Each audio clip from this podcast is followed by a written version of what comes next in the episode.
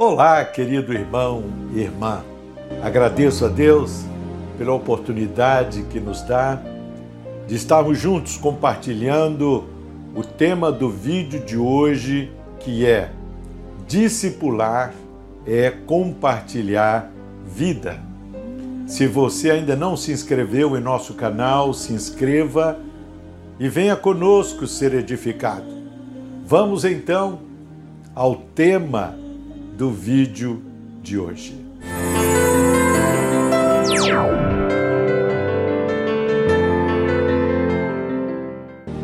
Boanerges Ribeiro, autor de O Apóstolo dos Pés Sangrentos, a mais conhecida biografia do sadhu Sundar Singh na língua portuguesa, relata que numa ocasião marcada por uma forte onda de frio, Sundar Singh é, empreendia uma viagem com um amigo tibetano e, ao subirem uma montanha é, por uma trilha tomada pela neve e sendo açoitados pelo vento frio que parecia querer congelar seus ossos, eles resolveram apressar os passos para chegar ao seu destino com vida.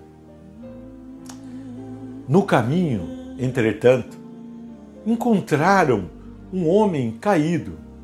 É, e este homem estava em precárias condições.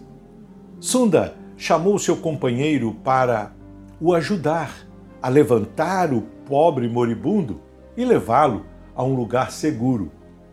Mas o seu companheiro recusou e seguiu o seu caminho. Sundar Singh, então, tomou sozinho o homem sob suas costas, seguiu com muita dificuldade aquela trilha íngreme. Suado e ofegante, ele percebe a fórmula do milagre que salvaria sua vida e a do homem que carregava nos seus ombros. O calor do seu corpo comunicou-se com o corpo inanimado do homem que carregava sobre as costas e este começou a dar leves sinais de vida. Com o fardo às costas, continuou a viagem. Algumas centenas de metros adiante, viu outro corpo caído, semi-sepultado na neve. Colocou no solo o ferido que trazia sobre os ombros e inclinou-se sobre aquele que ali estava caído e percebeu que seu corpo já não tinha vida. Estava congelado, duro como pedra. Observando mais de perto, penalizado, reconheceu que era o seu companheiro tibetano, que afoito o deixara para trás.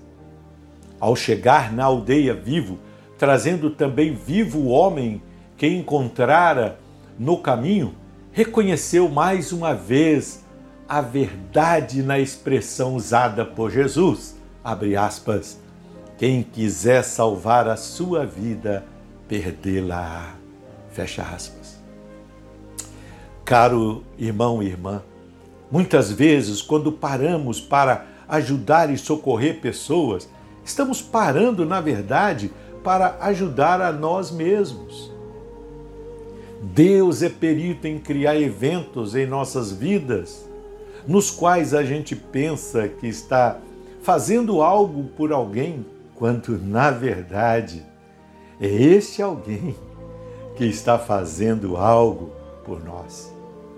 O Sundar sobreviveu à tempestade porque parou para socorrer um homem caído. O esforço feito aqueceu seu corpo que aqueceu e revitalizou o corpo do homem moribundo e que, por sua vez, passou a funcionar como um dínamo, retroalimentando o corpo do Sunda com o calor indispensável à vida. No discipulado, é isto que acontece. Há uma interatividade de vida, uma reciprocidade de calor humano, onde Deus se manifesta. Assim cremos.